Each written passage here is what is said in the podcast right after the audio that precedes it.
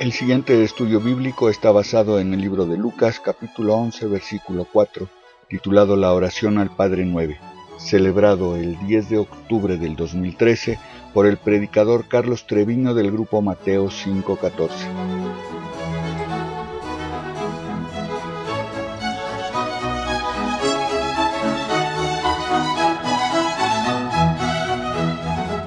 Bueno, vuelvo yo a comentar que el Padre Nuestro está dividido en dos grandes porciones.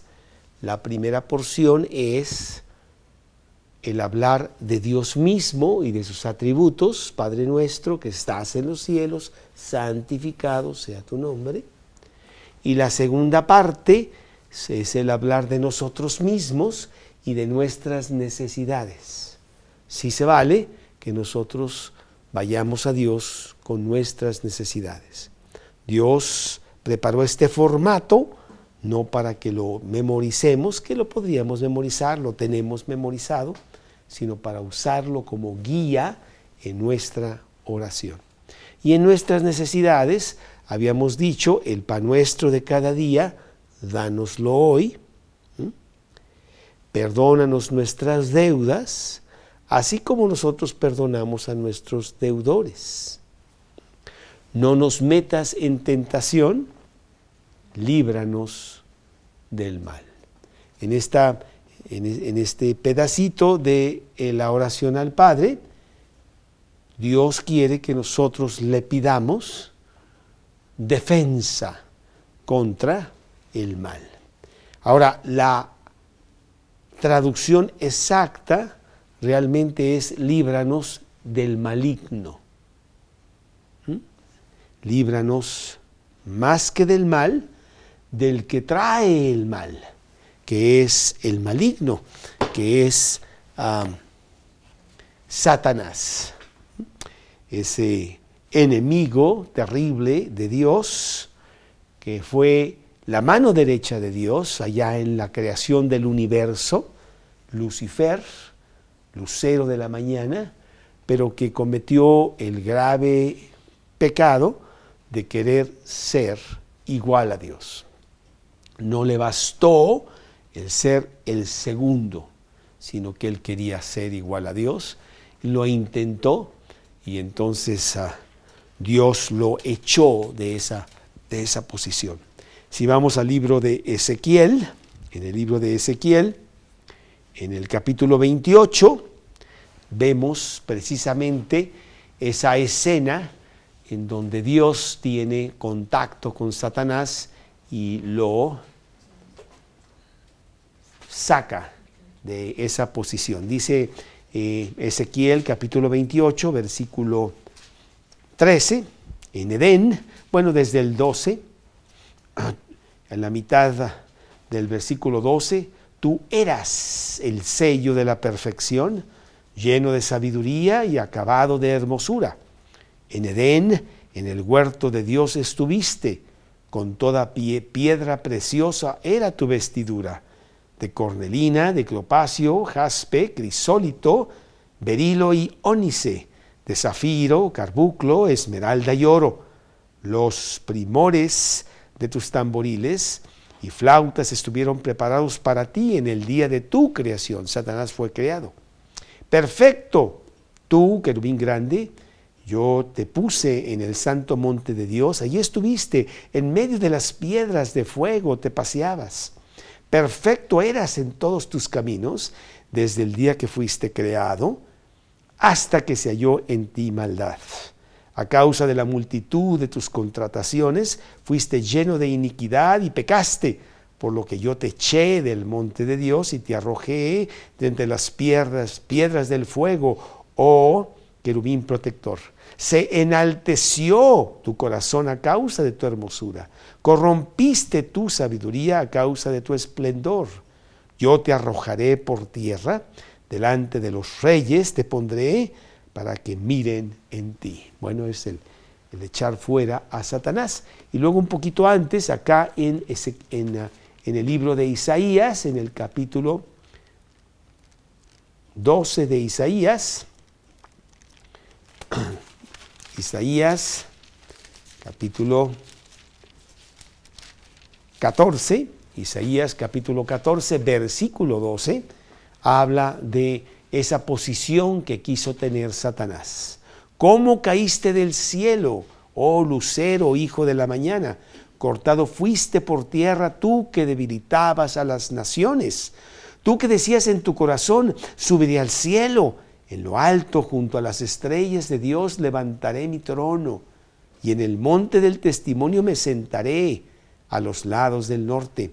Sobre las alturas de las nubes subiré y seré semejante al Altísimo. Aquí hay cinco yo. Yo subiré, yo seré, yo voy a ser igual al Altísimo. Ese fue el gran ah, pecado de Satanás, eh, que después se lo quiere también pasar al hombre allá en Génesis con Eva. Y Eva le pasa lo mismo. Mira, tú puedes ser igual a Dios cuando le muestra el árbol que Dios dijo que de ese no comieran. No, come de ese, realmente tú serás, igual. No quiere que seas igual a Él. Le está pasando el mismo pecado que Satanás tuvo para con Dios. Entonces el maligno viene y trata realmente de destruir al hombre porque sabe que es lo que Dios más quiere y quiere que el hombre sea aliado de Satanás y se unan para ver si Dios perdona a todos y también al hombre, pero no, no será así.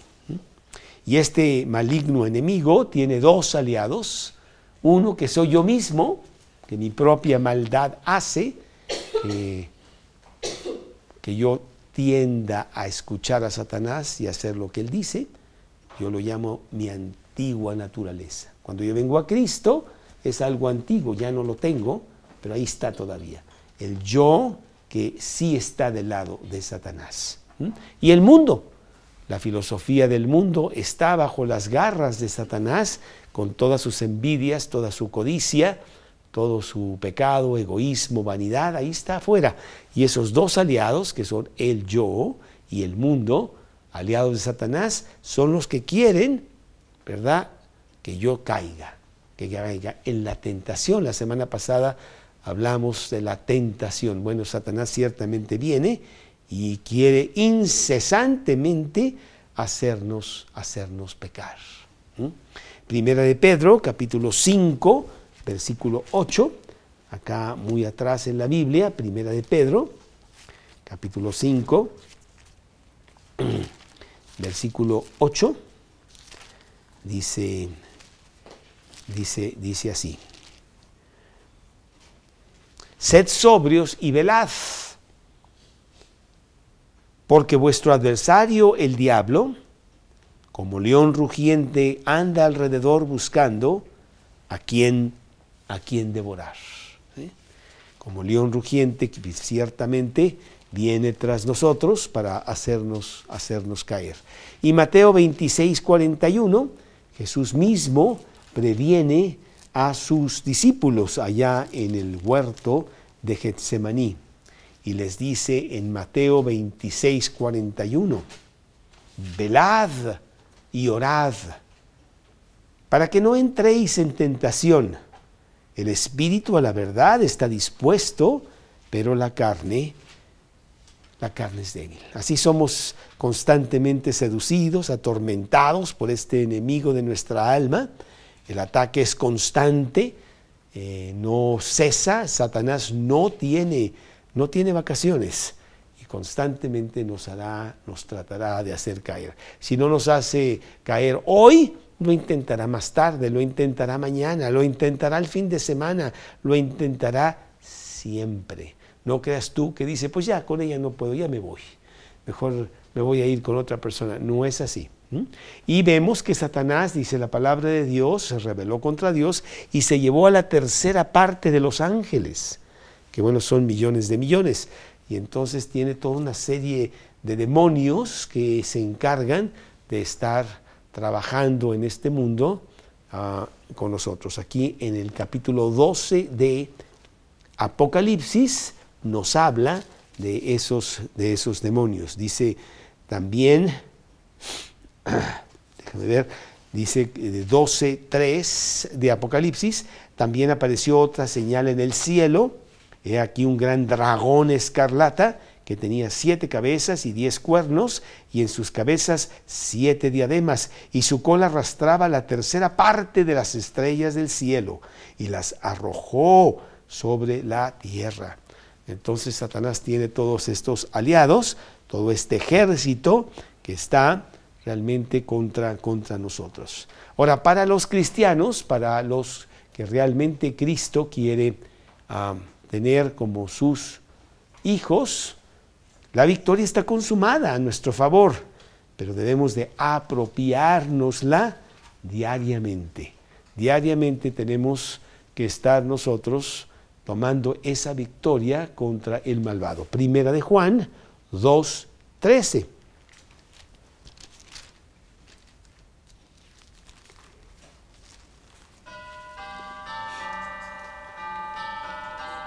Primera de Juan 2, 2.13.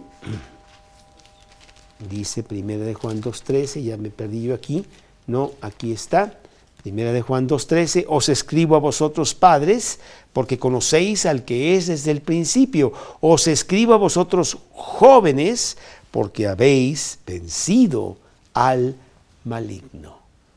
La victoria está consumada, solamente Dios quiere que nos la apropiemos diariamente.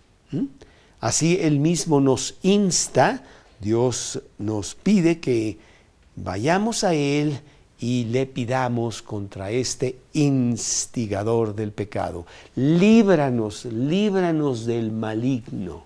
Le pedimos a Dios en nuestras oraciones.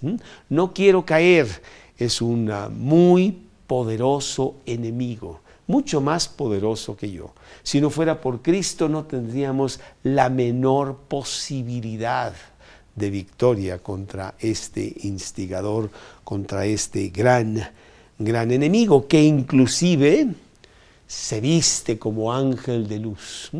Nos engaña, dice la Biblia, que es el padre de mentira. Y nos, nos lleva a, pecar y no nos damos cuenta de los engaños que Él hace. Segunda de Corintios, capítulo, capítulo 2, versículo 11. Segunda de Corintios 2, 2, 11, para que Satanás no gane ventaja alguna sobre vosotros, pues no ignoramos sus maquinaciones. ¿Mm? Así es.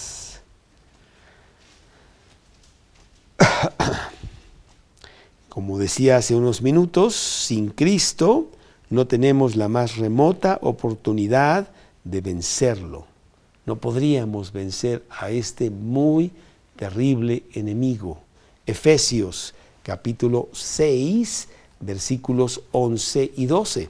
Efesios capítulo 6, versículos 11 y 12.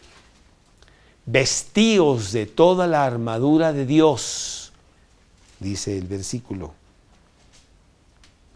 para que podáis estar firmes contra las acechanzas del diablo.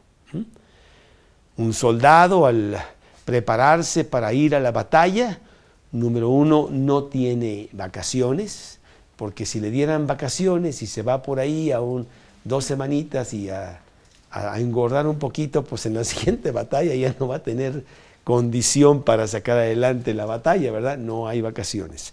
Y si va a la batalla, se prepara adecuadamente para esa batalla y se viste con toda la armadura pertinente.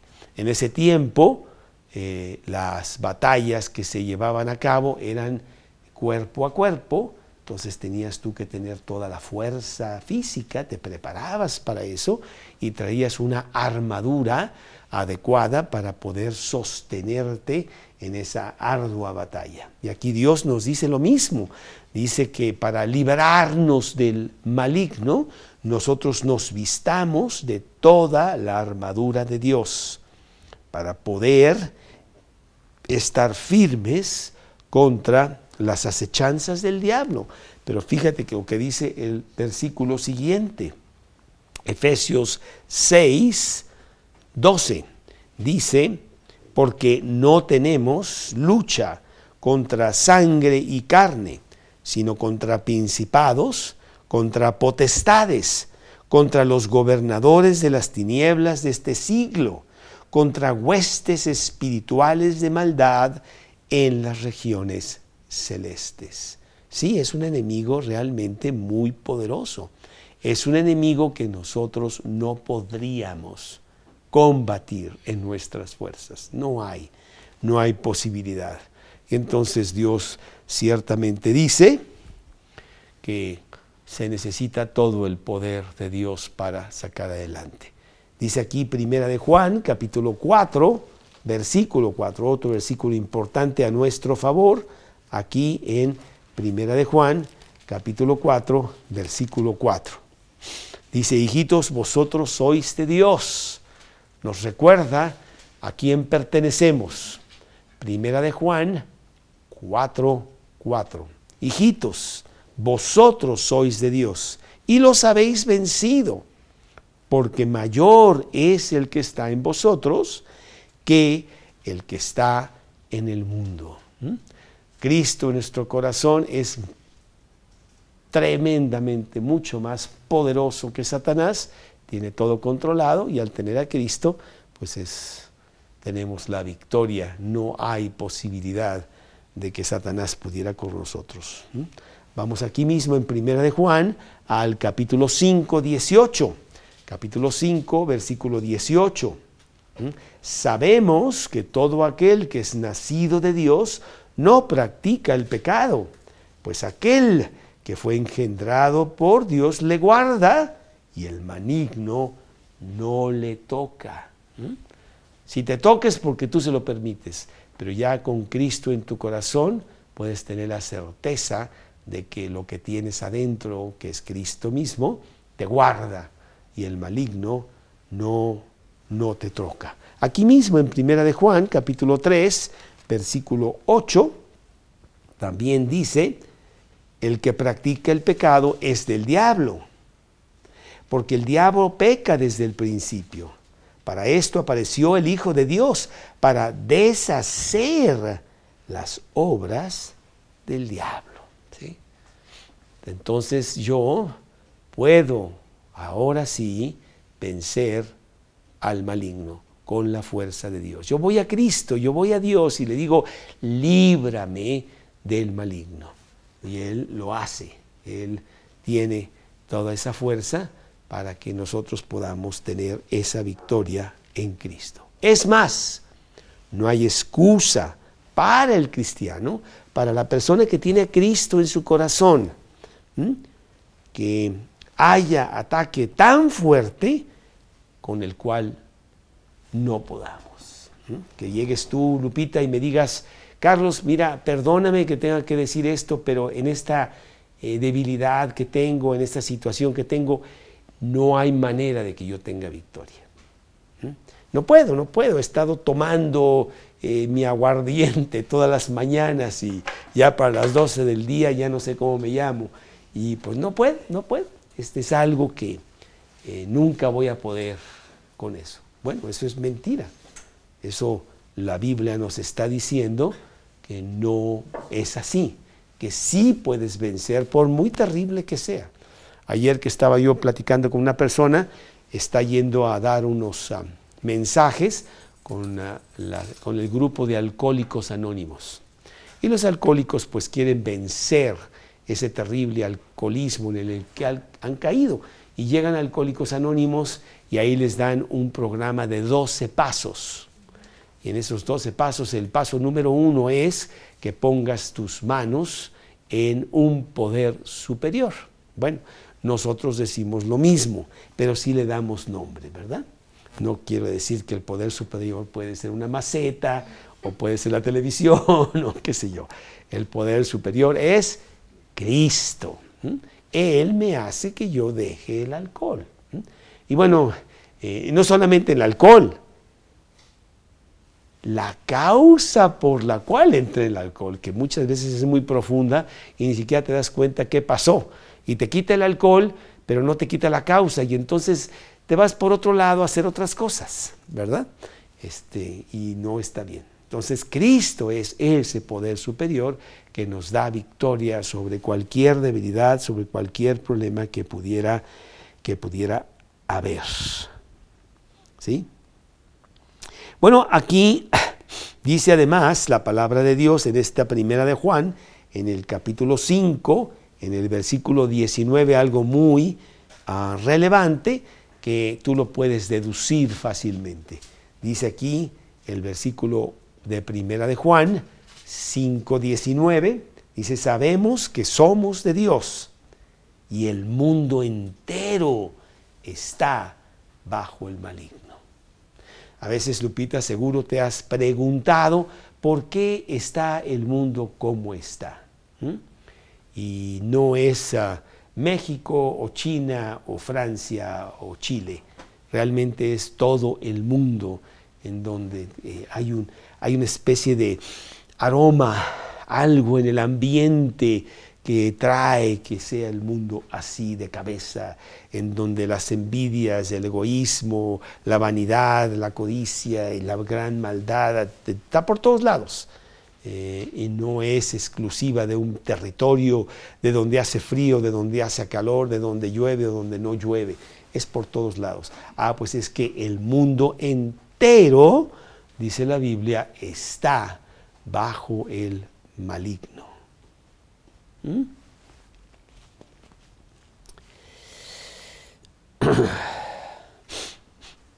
y tú también lo estarás si bajas la guardia. Al aceptar a Cristo en tu corazón estamos tomando el antídoto contra este enemigo. Tenemos la fuerza, el poder de Dios mismo para vencerlo. Satanás nunca podrá con Dios. Ahora, dice la Biblia, es el príncipe de este mundo. Ahora el, príncipe de este mundo está sobre los uh, uh, destinos de este mundo, pero el príncipe de este mundo, dice el versículo, será echado fuera. Fue vencido en la cruz. Pensaba que estaba derrotando a Cristo al mandarlo a la cruz y no sabe que al mandarlo a la cruz precisamente el derrotado era Satanás y no Cristo. Y al tener nosotros a Cristo, adquirimos esa victoria nosotros y podemos contra ese enemigo. Ahora somos hijos de Dios. Dice la Biblia, sabemos que somos de Dios. Entonces puedes tener esta gran esperanza, esta gran fuerza de que nosotros podemos vencer al maligno. Sin embargo, en mi humanidad, en mi vida diaria, como humano que soy, pues yo corro a Dios. Dios, líbrame del maligno. Dios, va a haber tentaciones el día de hoy. Va a venir esto, va a venir lo otro. Yo necesito que tú me saques. Yo no puedo salir. Vente conmigo, estás conmigo. Y Él pide, nos está diciendo aquí en la oración al Padre, que pidamos eso. Líbranos del mal. Líbranos del que cause el mal, líbranos del, del maligno.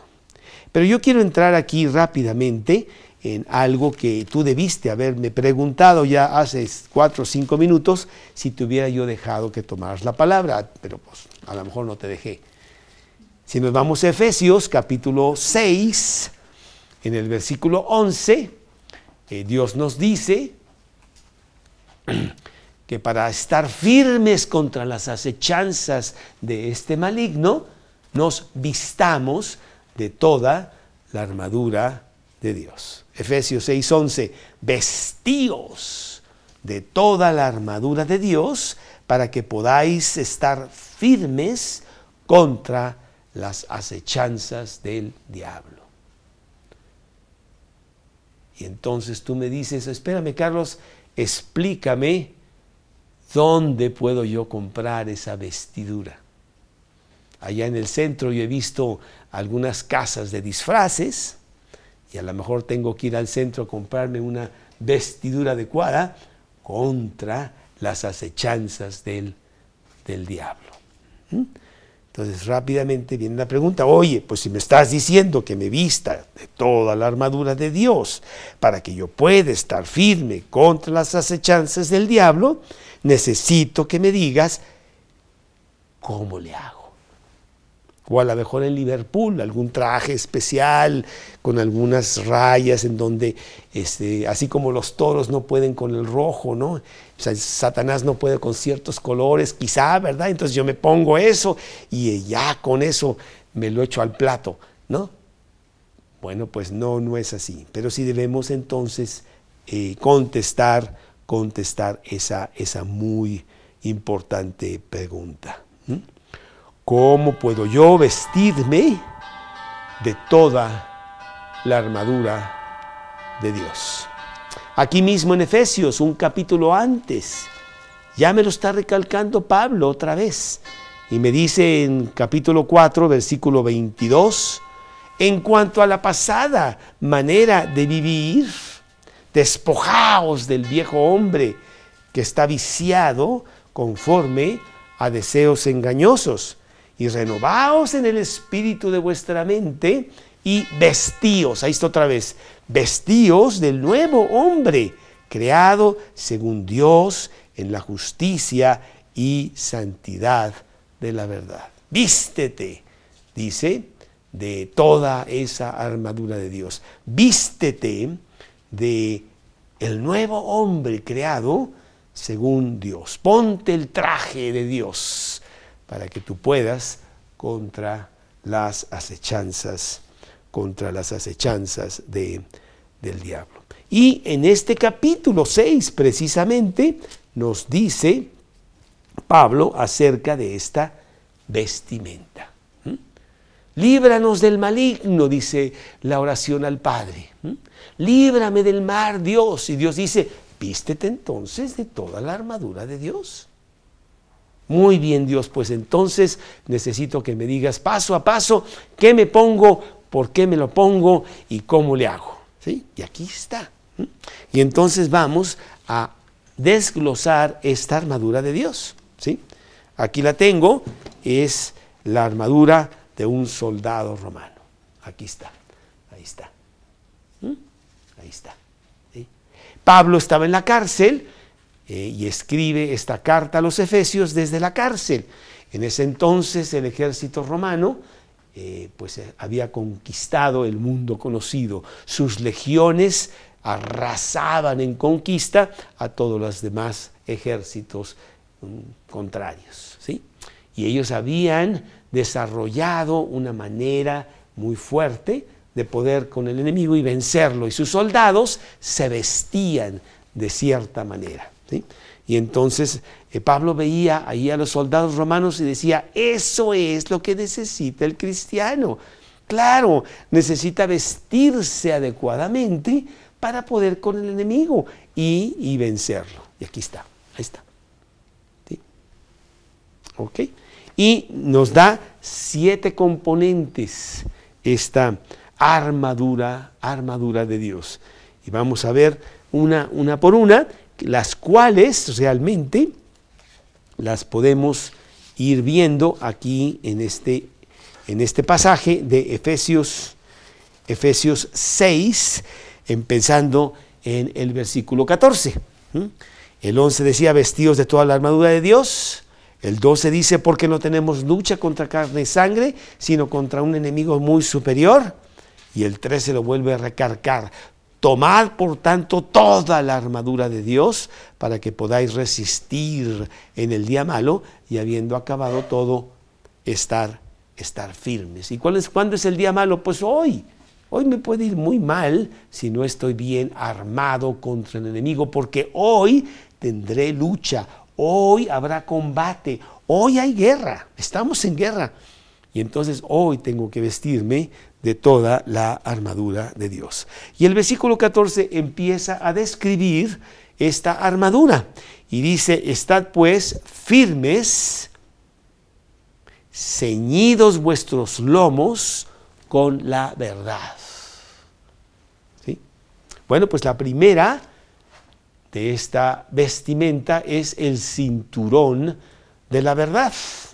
este cinturón es muy importante, porque bueno, muchas personas, si se quitan el cinturón, ¿sabes qué pasa? Se le caen los pantalones.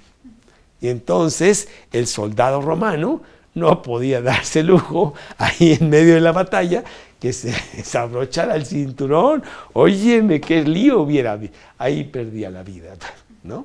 Entonces, muy importante el cinturón de la verdad. Aún la espada misma que él traía, que ahorita la vamos a ver, colgaba de este, de este cinturón. El cinturón de la verdad es el conocimiento de la palabra de Dios. En aplicación viva, práctica a nuestra vida diaria. Fundamental para toda la armadura. Necesito leer la Biblia diariamente. Necesito estudiar la Biblia con otra persona para que me enseñe un poco más de los principios que están allí.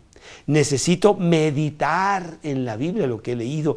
¿Por qué dice esto? Por Dios. Y necesito memorizar la Biblia también. Y necesito aplicar la Biblia en mi vida diaria. Fundamental. Empezamos la armadura de Dios con el cinturón de la verdad. Hace unos minutos estábamos comentando, ¿verdad? Yo le decía a, María Eugenia que es muy importante la lectura de la Biblia. Es el cinturón, es, la, es, lo, que, es lo que me sostiene todo. La, palabra de Dios. Luz, el, claro de la mañana, la luz intensa que entra a mi corazón directamente de parte de Dios, sin ninguna adulteración del hombre. El hombre no ha podido meterse en la Biblia, esta viene de Dios. Y así la ha mantenido él. Han tratado, pero no es así, ahí está. Es el mensaje de Dios para mí, lo necesito.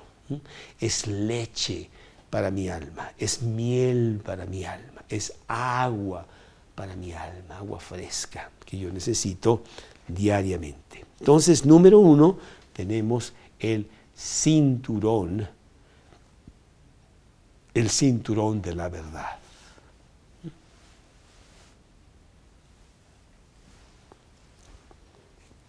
Número dos, en esta,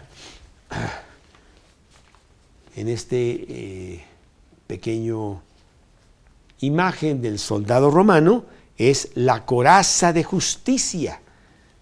Este pecho que trae aquí, ¿verdad? Este hombre que cuida el corazón de la persona.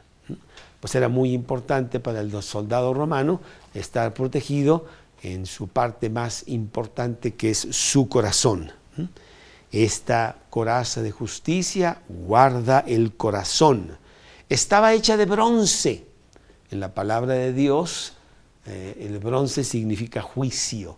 Entonces yo vengo con bronce para que no haya juicio contra mí. Yo tengo juicio, pues si Dios habita en mi corazón, ya no hay nada así. Y está cubierta de piel. La piel eh, significa sustituto, porque la piel pues la tomé de un animal. Cristo fue mi sustituto, Él pagó por mí para que no tenga yo que pagar. Tengo esta coraza de justicia. Satanás a veces eh, nos hace pensar que no somos aceptos a Dios. Ese es su truco más eficaz. Francisco Javier, no me digas que vas a ir a ver a Dios. Con, qué hipócrita. Después de lo que hiciste hoy, ¿cómo crece? No, tú, tú estás muy mal. Es más, Él ya no te quiere. Y entonces habla así, ¿verdad? Y entonces sentimos muy, ay, sí, no sé qué, ya no voy a ir a los estudios, estoy muy mal, y nos tumba y nos destruye. Es el truco más eficaz de Satanás. Se llama sentimiento de culpa. Y nosotros debemos de voltear y decir, sí, sí, exactamente, pero Cristo ya pagó por mí. Entonces yo ya estoy libre de eso, ¿verdad? El que no conoció pecado, por nosotros lo hizo pecado, para que nosotros fuésemos hechos justicia de Dios en él. Y por eso tengo yo acceso al Padre. 2 Corintios 5:21. ¿sí? Entonces la coraza de justicia protege mi corazón. Proverbios 4:23, sobre toda cosa guardada, guarda tu corazón, porque de él mana la vida. Sí, hay que guardar. Proverbios 4:23. Guardar, guardar mi corazón. Entonces es la segunda vestimenta. Tengo el cinturón de la verdad, tengo la coraza de justicia. Y entonces ahí está este soldado romano preparándose para ir a la guerra. Le dijeron que estuviera a las 7 de la mañana listo ahí en su regimiento, son las 6 y él está preparándose bien con todas estas cosas que se tiene que poner. Número 3, la tercera vestimenta, son los zapatos del Evangelio de la paz. Y vemos aquí en ah, nuestro pasaje, que es exactamente lo que dice el versículo 15. Dice, y calzados los pies con el apresto del Evangelio el Evangelio de la paz. Y aquí vemos a este soldado romano con sus sandalias, unas sandalias especiales. No había en ese tiempo tenis Nike ni Adidas, sino que eran sandalias, pero muy eficaces para que tuviera agilidad, se pudiera mover. Un mal paso y sería un mal final, ¿no? Entonces tenía que estar muy presto para que tuviera, la agilidad con unos buenos zapatos. El calzado de Dios nos permite caminar por este terrible territorio humano, alcanzando inclusive a los descalzos y diciéndoles de Dios. Y vamos caminando por este mundo, piedras, espinos, cardos, qué sé yo, tantas cosas que hay por ahí, arañas, serpientes y demás, y ahí vamos con nuestros zapatos en donde no hay problema para pisar bien, siguiendo las pisadas de aquel que sí conoce el camino, que es Cristo. Seguimos las pisadas de Él, dice segunda de Pedro 2.24, eh, siguiendo las, pisadas de Cristo. Ah, ¿cómo, dice, ¿Cómo dice la canción? No hay camino sino que lo hago al andar. Eso es mentira. Claro que hay camino, Cristo ya lo hizo y lo único que tengo que hacer es seguirlo. Entonces esa canción está mal, tengo que hablar con el que la... ya se murió. Este, no, el camino ya está hecho, nada más tengo que seguir a Cristo. Yo soy el camino, dice Cristo. Y con unos buenos zapatos como los zapatos del Evangelio de la Paz, pues yo puedo causar que ir bien, equiparlos con paz, con sosiego, y movernos con flexibilidad y rapidez contra el enemigo, teniendo el conocimiento de las doctrinas, de las doctrinas de Dios. Lucas 15, 22, Lucas 15, 22, dice el Evangelio de Lucas, en el capítulo 15,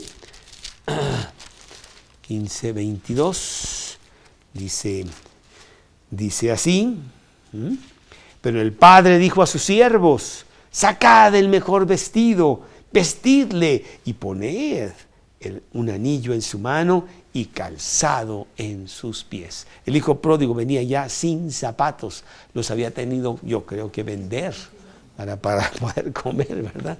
Y dice en Lucas 15, 22, y Cristo nos pone con el calzado adecuado, un calzado del Evangelio de la Paz, un calzado con el cual podemos ir y hablar con otras personas acerca de Cristo, con aplomo, como tú decías de esta persona, con fuerza, con convicción, pero con humildad. Y estar siempre preparados para presentar con mansedumbre y reverencia de la confianza y convicción que tenemos nosotros de Cristo. Primera de Pedro 3.15, ¿verdad? Y lo hacemos vamos con los demás con este calzado del Evangelio, del Evangelio de la paz. Bueno, tenemos ya tres vestimentas, pero viene la cuarta, muy importante, que no se te vaya a olvidar en la prisa que tienes por llegar a la batalla. Se llama el escudo, el escudo de la fe.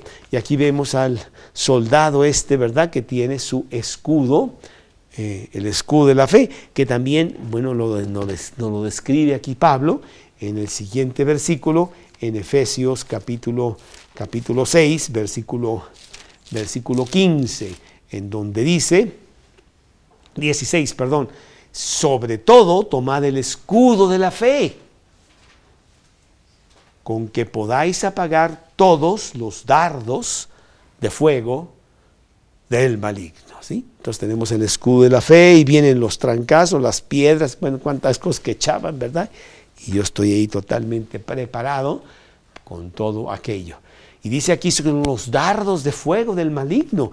Eh, Satanás manda sus dardos contra ti de grandes tentaciones, y tú tienes tu escudo para poder salir avante y que no penetre todo eso.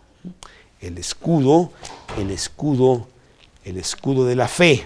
Este instrumento nos permite escondernos en las promesas de Dios y apropiarnos de Él, que es suficiente para todas nuestras necesidades.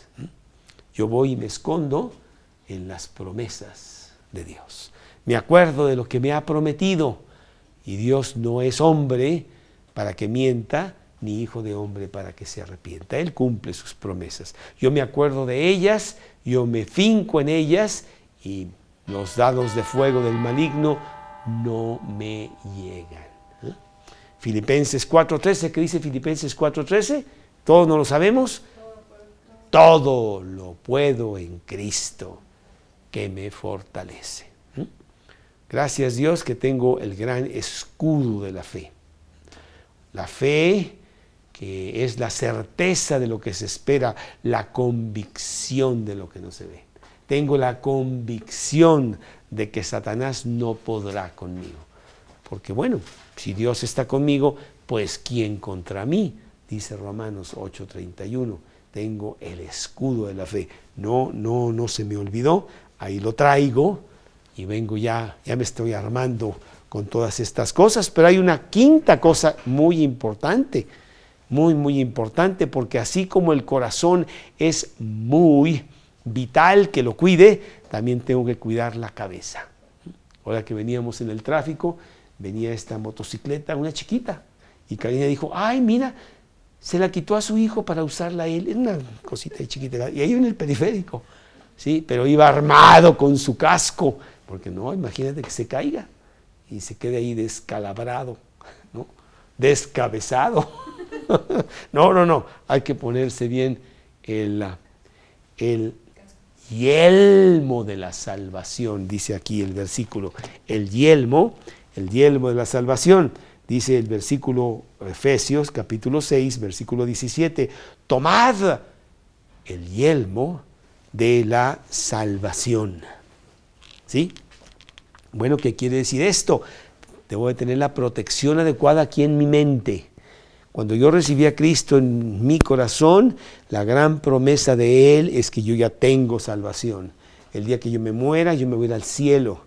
Y las dudas pueden venir, pero yo me afianzo en las promesas de Dios y digo, pues no es cierto, yo me voy al cielo. Es mía la salvación y nadie me la quita. Fuera, Satanás, no me vengas a traer dudas con las cosas artimañas que tú tienes, ¿sí? Sino que yo sé que puedo perfectamente con mi salvación es mía y no la voy a perder.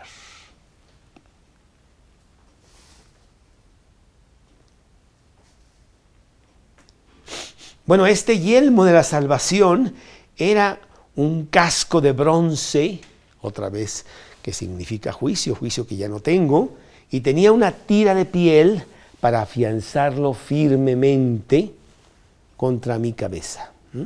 Yo estoy afianzado en la seguridad de salvación.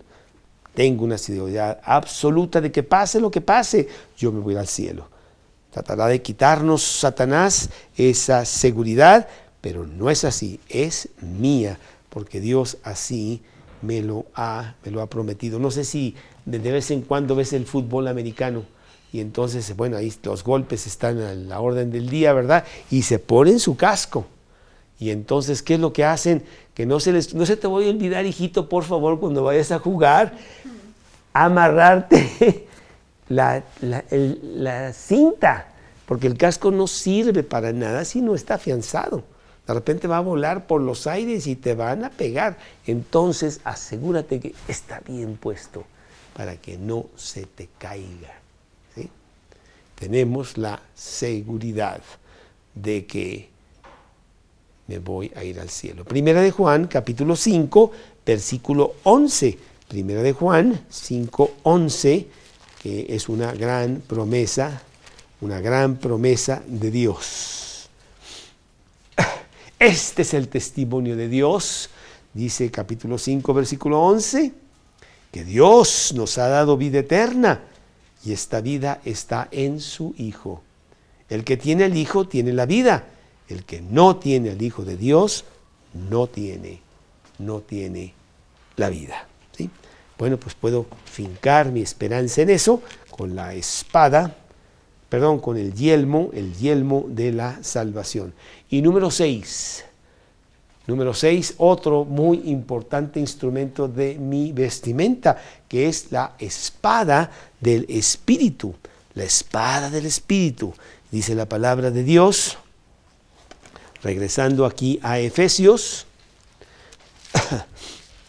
regreso yo a Efesios capítulo 6 y dice, y sobre todo, fíjate cómo lo enfatiza, sobre todo, dice, no dice, dice aquí, mm, y la espada del Espíritu, que es la palabra de Dios. Yo traigo la espada de, de Dios conmigo, porque no solamente quiero defenderme, sino quiero atacar.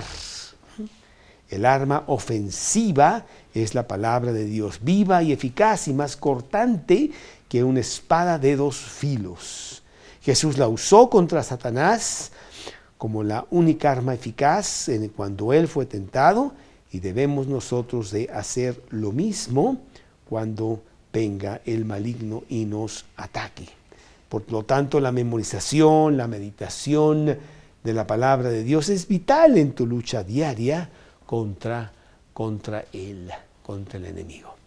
Los romanos habían desarrollado esta, esta pequeña espada que era nuevecita, la tenían patentizada y no, la, no podía hacerla nadie más porque ya estaba patentizada, ¿no? Y la tenían registrada ahí en, el, en la oficina de patentes, no, no es cierto, no sé. Pero era una espada pequeñita, mientras venían los vikingos con su espada así grandotota y se caían para atrás del peso de la espada. Pero estos venían y ganaban porque tenían eh, la, eh, se llamaba rema, la espada pequeña que tenían los, los romanos, ¿verdad? Y con ella habían triunfado constantemente en sus, en sus batallas y poder atacar al enemigo con gran ofensiva no nada más defensiva. ¿sí? Seis partes de esta vestimenta de Dios que nosotros debemos de estar poniéndonosla todos los días. Ah, pero la séptima. Uf, la séptima es la conclusión de un todo. ¿Verdad? Que también aquí en Efesios Pablo dice que la debemos de usar. Dice el versículo 6, 18, orando en todo tiempo, con toda oración y súplica en el Espíritu. ¿Verdad? Y entonces, claro, yo, yo conozco el formato de la oración al Padre y me acuerdo que dice, líbranos del maligno. Dios ya me puse la vestimenta, ya estoy listo para la batalla, pero yo no puedo ir a la batalla sino con una poderosa oración para contigo. Líbrame, líbrame tú, haz que yo gane la batalla del día de hoy. Eh, no sé qué pasó ayer, no sé qué pasará mañana, eso ya no existe, lo que existe es hoy. Y yo quiero tener esa victoria total sobre el, sobre el enemigo. Bueno, pues ahora sí ya te contesté, ¿no? ¿Mm? Vestíos de toda la armadura de Dios para que podáis estar firmes contra las acechanzas del diablo. Y Jesús les dice a sus discípulos, cuando oréis, oraréis así. Y les dice, no se olviden, no se les vaya a olvidar, no se les vaya a olvidar. Dentro del Padre nuestro, dentro de la oración del Padre, líbranos del maligno. Bueno, pues ah, tan fue así que cuando yo creo que a Pedro se le, va a se le olvidó ese pedacito, ¿eh? porque aquí en Lucas capítulo 22 sucede algo que, bueno, este, no sé, a lo mejor él no apuntó bien, no, no sé, no traía su iPad para apuntar bien todos estos principios de eh, la oración al Padre. Y se le olvidó, líbranos del maligno. Y entonces, no sé, bueno, no sé si se le olvidó, pero bien que se dice aquí Lucas 22, 31, dijo también el Señor, Simón, Simón, y aquí Satanás os ha pedido para zarandearos como a trigo, pero yo he rogado por ti que tu fe no falte, y tú, una vez vuelto, confirma a tus hermanos. Bueno, él fue zarandeado por Satanás por eh, no estar firme con toda esta vestimenta y pidiéndole a Dios que lo librara del, del maligno. Y tú sabes que, bueno, pues negó a Jesús tres veces en el momento más crítico, cuando Jesús estaba siendo agobiado en los juicios del el patio de Anás, ahí con Anás y Caifás, ¿verdad? ¿Sí? Entonces, pues la oración, muy importante, líbranos, líbranos del maligno, ¿sí? Bueno, quiero yo terminar ya con una cosita eh, muy importante que es mi consuelo. Ya te di toda la vestimenta, pero yo tengo esperanza, ¿eh? Yo tengo un gran consuelo de parte de Dios que son sus promesas. Y podría ponerlo en dos, dos pedacitos de consuelo que tengo. El primero es que Dios siempre está conmigo. Voy a la batalla y le digo, ay Dios, no, no vino hoy Dios. Pues se ha de haber ayudado a otro, yo no sé qué pasó. Que lo, quedamos de vernos aquí en este lugar. ¿Dónde está Dios? No es cierto, ¿verdad? Dios siempre está conmigo. Isaías 41, Isaías 41, 10. ¿Qué dice Isaías?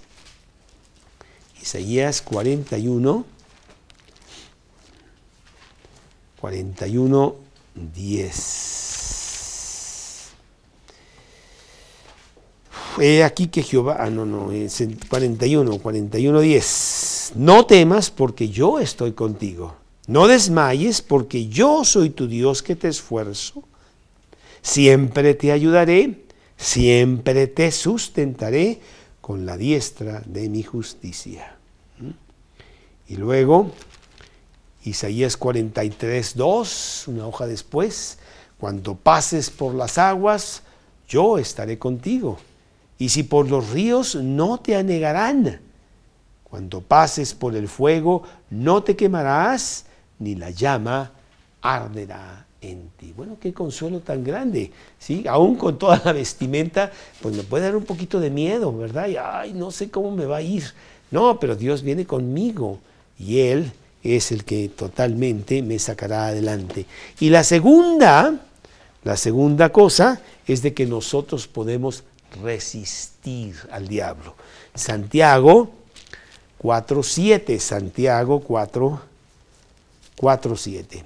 Y dice aquí Santiago 4.7, someteos pues a Dios, resistid al diablo y huirá de vosotros. Dios viene conmigo, yo me someto a sus mandatos, a su soberanía, pues ¿qué puede hacerme el diablo? ¿Verdad? Le digo, diablo, lo siento, pero en esta ocasión tendrás que partir sin nada. Y dice que huye, huye de nosotros. ¿Mm? Bueno, pues que sea parte de tu oración diaria, que tú vayas al Señor y le digas, líbranos, líbranos del del maligno. ¿sí? Vamos, vamos a orar. Señor, te damos muchas gracias.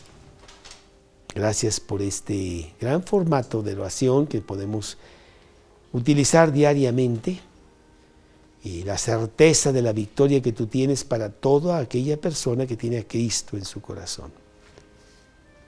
hace ya 35 años que yo le pedí a Cristo que entrara a mi corazón. Y con, ah, con mucha alegría me deleito en ver estos 35 años y cómo tú has trabajado en darme muchas victorias cuando yo tengo toda la armadura de Dios puesta. Señor, llévanos a las personas allá afuera que están listas también para escuchar el mensaje y que vengan a Cristo. Están desamparadas, no hay nada, totalmente en las garras del diablo. Y queremos rescatarlos, los rescatas tú cuando ellos acepten a Cristo en su corazón. Gracias Dios por todo esto. Te lo pedimos en el nombre de Cristo Jesús.